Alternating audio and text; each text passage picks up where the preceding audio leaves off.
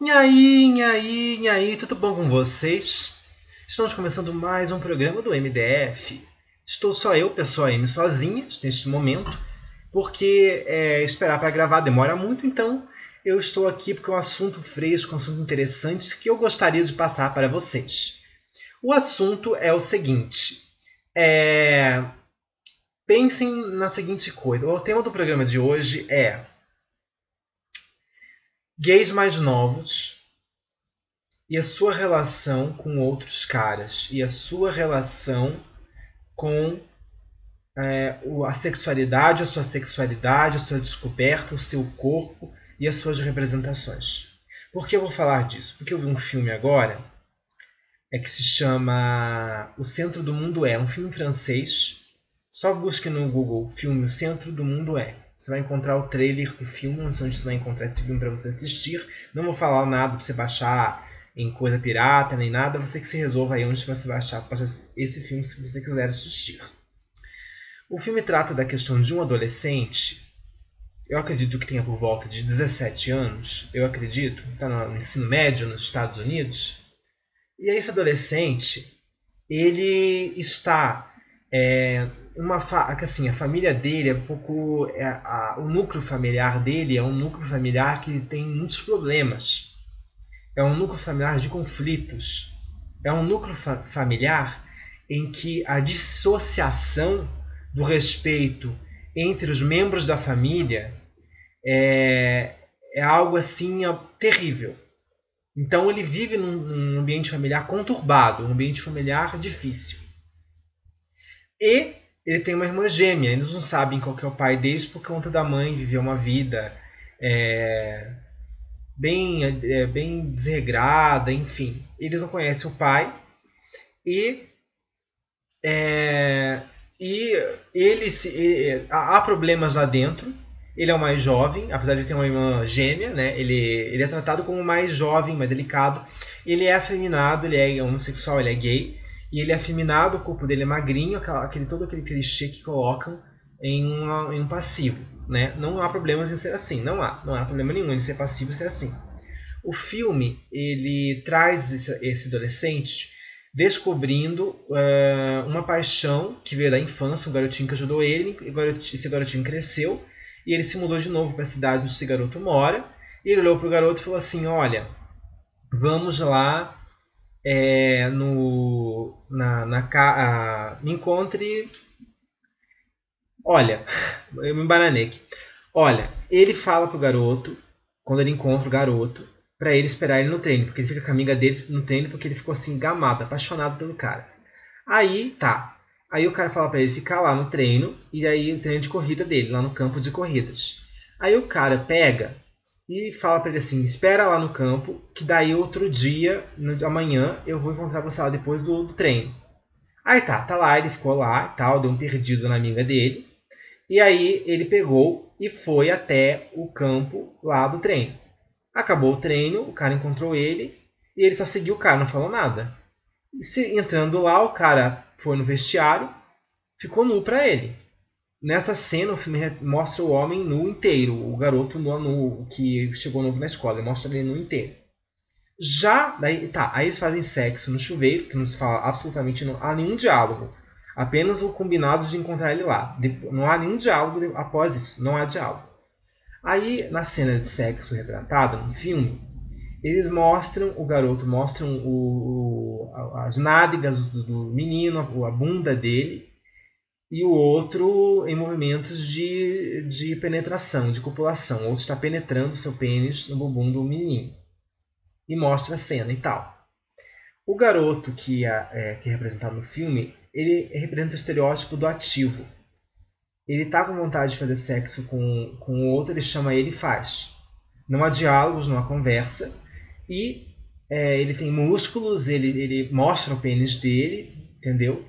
Em várias cenas do filme, quando ele está de cueca, é mostrar, o, o volume do, do pênis dele aparece na cueca. E o volume do pênis do garoto passivo não aparece, é como se ele não tivesse um pipi. Não há problemas em não ter um pipi. Existem meninos com pepeca e existem meninas com pipi. A genitália não vai dizer o que você é ou não é. Entendeu? E É, o filme mostra ele tendo problemas familiares, sendo tratado como o, o mais é, inferior, como que não tem voz, como inexperiente, como o inocente. E ele tem que segurar essas barras todas sozinho. Ele segura as barras todas sozinho. Ele vive num, num, num familiar muito problemático. E parece que as pessoas não conseguem compreender isso. Esse problema tão forte, tão grande que ele passa. O que ele sente dentro dele. Entende? Ele, ele, ele vive num, numa coisa assim muito estranha. Muito triste, muito horrorosa, muito forte, muito intragável. Muito intragável. E aí, é, ele passou o filme, ele, ele faz tudo, ele quer, ele quer, ele ama o cara, ele ama, ele ama, ele ama esse cara novo aí. E aí ele, ele, ele, ele faz de tudo, ele. Enfim. Aí o que acontece é que em determinada parte do filme ele, ele faz uma, uma casinha para o cara que gosta de colecionar, a única coisa que ele contou sobre ele, porque quando ele tentava conversar com o garoto não era possível, não há diálogo, né? E aí o garoto vai levar para ele uma caixa que ele fez um marceneiro com, com o pai é o padrasto dele, que é uma, uma questão que eu não vou entrar aqui, porque eu já disse que tinha problemas familiares, mas vamos focar no garoto, que é, que é o tema do, do podcast, é garotos jovens homossexuais e seus dilemas. E, é, e aí o, ele vai lá e encontra o, o cara transando com a amiga dele. Ele vê, ele flagra, mas ele não fala nada, ele sai correndo chorando. Aí ele não fala com ninguém por um tempo, porque não sabe resolver a questão, ninguém entende ele. Ele saiu de casa por conta dos problemas familiares que ele não estava sabendo lidar, então. Era a barra desse relacionamento, era a barra desse término, era a barra de segurar na família, todas aquelas barras ele segurando. Ele segurando, ele segurando, ele segurando as barras, absolutamente uma pessoa naquela casa, uma pessoa na vida dele sendo capaz de ir lá e conversar com ele. Até mesmo os mais próximos não foram capazes não foram capazes de dar liberdade. Ele, ele, não tinha, ele não tinha essa liberdade dentro dele de conversar com as outras pessoas. Ele não confiava nas outras pessoas para falar sobre isso. Ele guardava para ele. Ele não sentia-se à vontade em ir lá e conversar com as pessoas. E aí, em determinado ponto, ele encontra esse garoto e fala para ele, o garoto fala para ele, eu quero fazer, ter uma relação a três, você, sua amiga e eu. E o garoto olha para ele e fala, não, não vou dividir você com ninguém, não é assim que eu quero e vai embora. E a amiga dele quer conversar com ele, ele não quer conversar com a amiga dele. Absolutamente não quer. E aí, o que eu trago para vocês de uma reflexão, se, fosse, se isso acontecesse na sua vida real, é o seguinte: você deveria realmente procurar uma terapia, um psicólogo, porque isso aí, imagine tanto de trauma que você ia ter. Sobre o relacionamento, você teria que sim dar um jeito de perdoar o cara. Não tô falando pra você lamber ele, não. Perdoar ele, a amiga, não precisa mais falar com os dois, mas perdoar dentro de você, porque isso pode cair numa doença dentro de você. Isso faz mal. E a questão do, do gay jovem, porque eu sou um gay jovem. Eu sou um gay jovem, eu tenho 21 anos de idade. Este ano, 2019, faço 22. Então, nasci em 97. É, cal é cálculos. Eu seria fazer se você não falasse, de qualquer forma, já falo aqui. Aí, você tem que pensar o seguinte. A gente que é gay, eu com gay jovem, 14 aninhos de idade, eu queria muito fazer sexo. Muito, muito, muito. E aí, eu fui privado dessa possibilidade. Eu fui privado disso. Porque aonde eu vivo, não existem outros homossexuais. Não existe outra coisa. Eu estava perdido dentro de mim, mas minha, o meu perdido era mais introspectivo que este garoto. Era mais introspectivo que este garoto. E aí, é, quando eu decidi. Então, nessa, nessa, daí eu fiquei. Eu me resguardei. Eu me privei de viver o que eu, que eu vivia por conta dessa privação. Mas eu tinha muita vontade de fazer sexo, de ter alguém, e com certeza eu estaria no lugar desse garoto do filme. Se eu tivesse a possibilidade de encontrar alguém, eu faria o que esse garoto fez, sem tirar nem pôr. Porque eu não tive essa liberdade. Eu falo até hoje para todo mundo, eu não faço, não fiz tudo isso que, que esses filmes de retrato, porque eu realmente não tive, foi privado. Não pude fazer.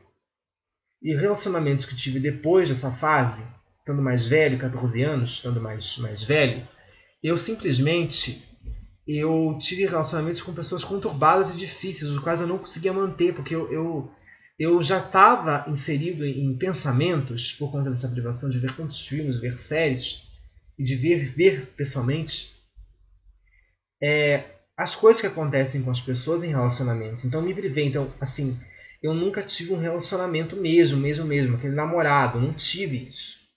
Porque parece que há um bloqueio em mim que faz com que eu não consiga passar daquela linha, porque já passa para mim o que eu vou passar. Aí eu pergunto, você pergunto para mim mesmo, pessoa M, você será capaz de segurar essa barra? Porque eu tenho que segurar barras terríveis na família também. Eu tenho que segurar barras muito intragáveis também, como o personagem do filme.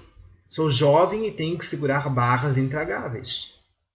E eu pergunto, eu, tenho, eu vou conseguir segurar essa outra barra intragável quando acontecer? Aí a pessoa aí me responde dentro de mim, não, você não vai conseguir segurar essa barra.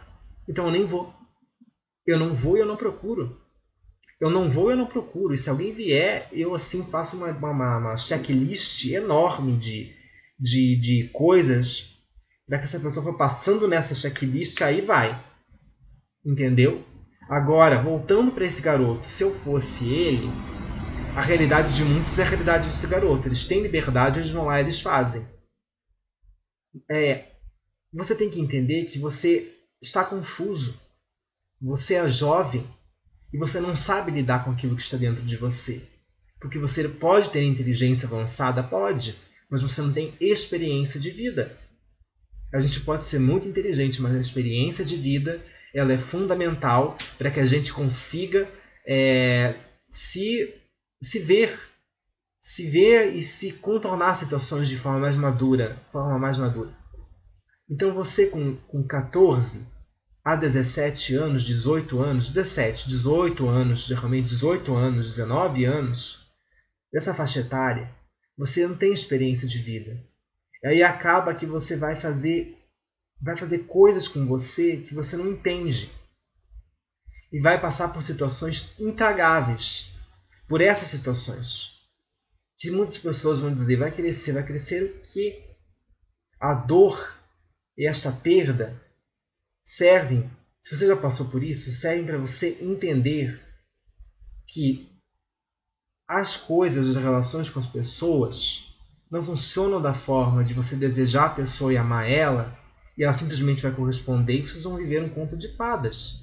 Não é assim. Você que tem entre 15, 14 anos e 19, 20 anos. Não é assim que funciona. Porque como expliquei, explicamos em outro programa, existe o desejo momentâneo e existe o amor, a paixão. A paixão, porque amor para mim não é isso. Amor é outra coisa. A relação de seres humanos é paixão. Relacionamento amoroso, paixão.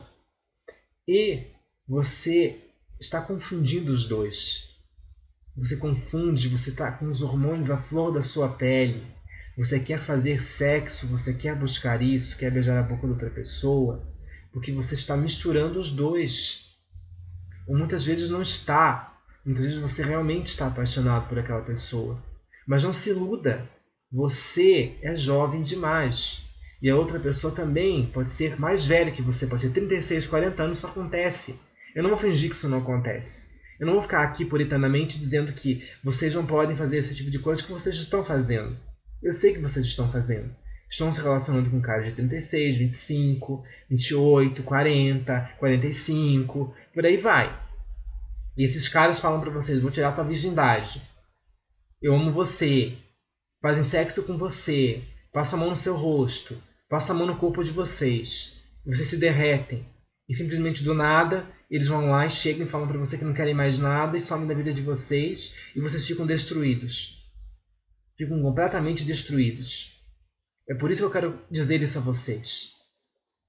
Dizer isso a vocês que existe essa confusão, essa mistura por conta da idade de vocês. E que assim, você achar que você vai, você sendo menor de idade, você pare para pensar, uma pessoa, você sendo menor de idade, 14 anos, 17 anos, 18 anos, 19 anos, um cara de 36 anos, 25, 28, realmente vai bancar a relação de vocês? Você sabe o quanto uma barra pesada? porque eu estava fazendo perguntas, questionamentos para amizades minhas sobre este fato de se eu namorasse com um homem mais velho. que fosse 36, 40 anos. Pessoas próximas, amigos LGBTs, vieram falar para mim que era intragável a eles isto. Para essas pessoas próximas de mim era intragável. Intragável. Intragável para eles. Não, não há digestão sobre esse assunto por eles. E são pessoas LGBT, são pessoas de cabeça aberta, que estão convivendo comigo todo dia.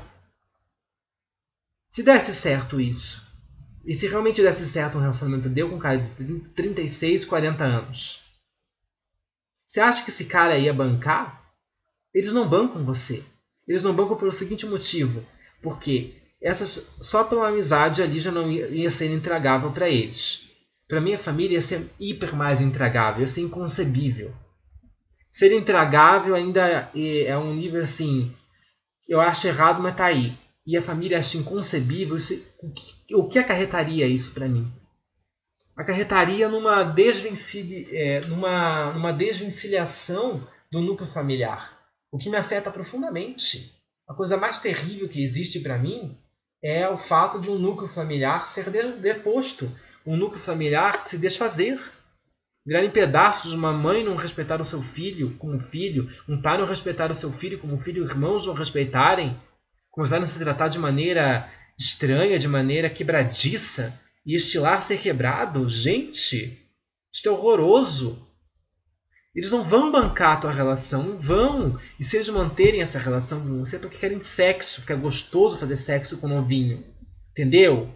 É isso, cara vocês gays mais novos de 14 a 20 anos. Eles querem fazer sexo com você porque é gostoso fazer sexo com vocês. Vocês são novinhos, é um fetiche enorme para eles. Dá tesão para eles fazerem sexo com vocês. Novinhos. Comigo até. Esses caras vão ter tesão. Então, se eles manterem a relação é por sexo. Ele não tem diálogo com você. Ele não tem. Ele pode até ter. Pode ludibriar você completamente. Ele não vai mas ele não vai, ele pode ludibriar, pode conversar com você, blá blá blá blá blá. Um monte de coisa, um monte de coisa. Mas ele não vai bancar essa relação, não vai porque é uma, uma, uma marimba, um problema muito grande. É algo inconcebível para as pessoas. É algo inconcebível. Imagina a família dele, a família dele não ia nem. Nossa, deserdá-lo. Sei lá o que.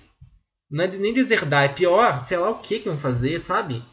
A minha família Entendeu? Você tem que pensar nisso. É intragável, inconcebível, gente.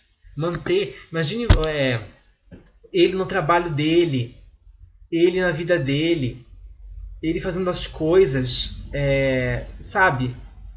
Sabe? É intragável, gente. É intragável. Intragável, intragável. É, não manter essa relação, o trabalho dele, a vida dele, a sua vida, o seu trabalho, tudo, tudo, tudo, tudo, tudo, gente tudo, especialmente tudo, tudo isso não vai ser mantido. Porque é uma marimba, é um problema, é uma coisa tão grande que ele não vai bancar. Ele não vai bancar isso para você. Ele não vai, sabe? Ele não vai bancar isso para você. E outra, você quer tanto assim fazer sexo com os outros? Vá lá e faça com pessoas da sua idade. Vá lá e faça com os carinha, conversando. Olha, e eu só quero ir lá pegar você, acabou. É mais fácil para você bancar isso. Esse seu desejo, nem você vá se masturbar na sua casa sozinho, gente. Sabe, libere isso de alguma outra forma. Não vá lá fazer essa cagada com a sua vida. Entendeu? Essas pessoas elas só querem sexo, sexo com novinhos, gente. Não vão bancar. E mesmo que o cara bancasse, você vê quanto problema. Você acha que ele vai enfrentar tudo isso? Não vai. Ninguém enfrenta. Não conheço nenhum exemplo da vida real que isso tenha acontecido. Nenhum exemplo da vida real. Sabe?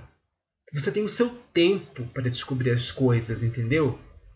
Você vai ficar destruído, vocês ficam destruídos, vocês ficam destruídos depois disso. Vocês não estão tendo noção, a depressão que vai vir para vocês é enorme. Agora eu tô falando, você vai estar rebelde comigo, mas não é. É enorme, enorme, enorme, gente. Vocês ficam devastados, devastados, porque vocês são de pouca idade. Vocês ainda não possuem a compreensão sobre o que está rolando ali. Não possuem, gente. Não tem essa compreensão. E aí vocês vão fazer o quê? O que, que vai acontecer? Que problemas todos são esses que vão acarretar na sua vida? Que problemas todos são esses que vão surgir na sua vida por conta disso? São enormes. Você e o cara não tem peito para bancar isso. Respeite você e o seu corpo.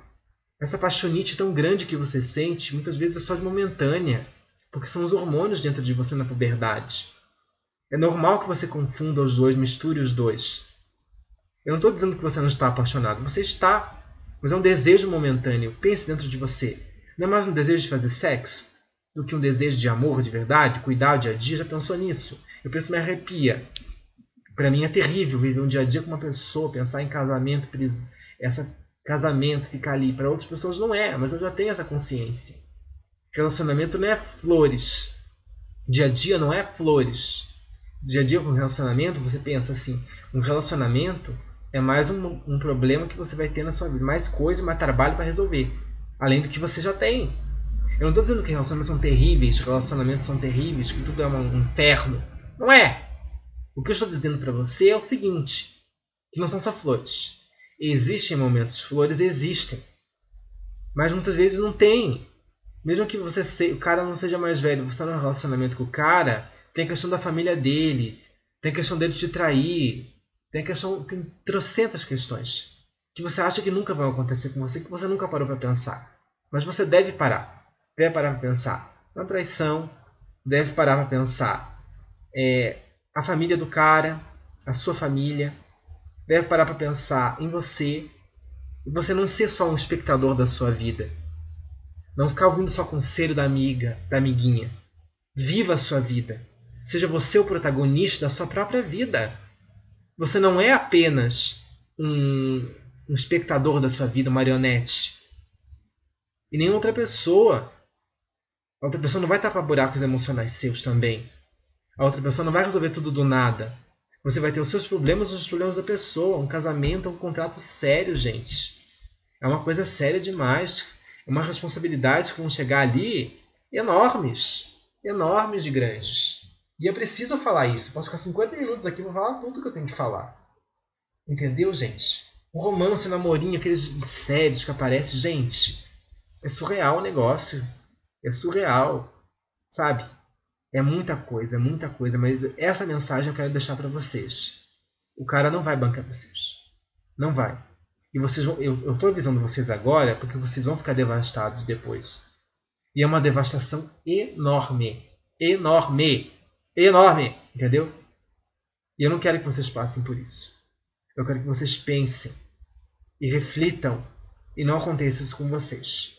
Isso aconteceu, que você ouça isso e dê força a você para você continuar. Que isso aí é uma marolinha, uma pedrinha que tiraram em você. Entendeu? Um beijo da pessoa M e até o próximo programa. Muito obrigado por ouvir.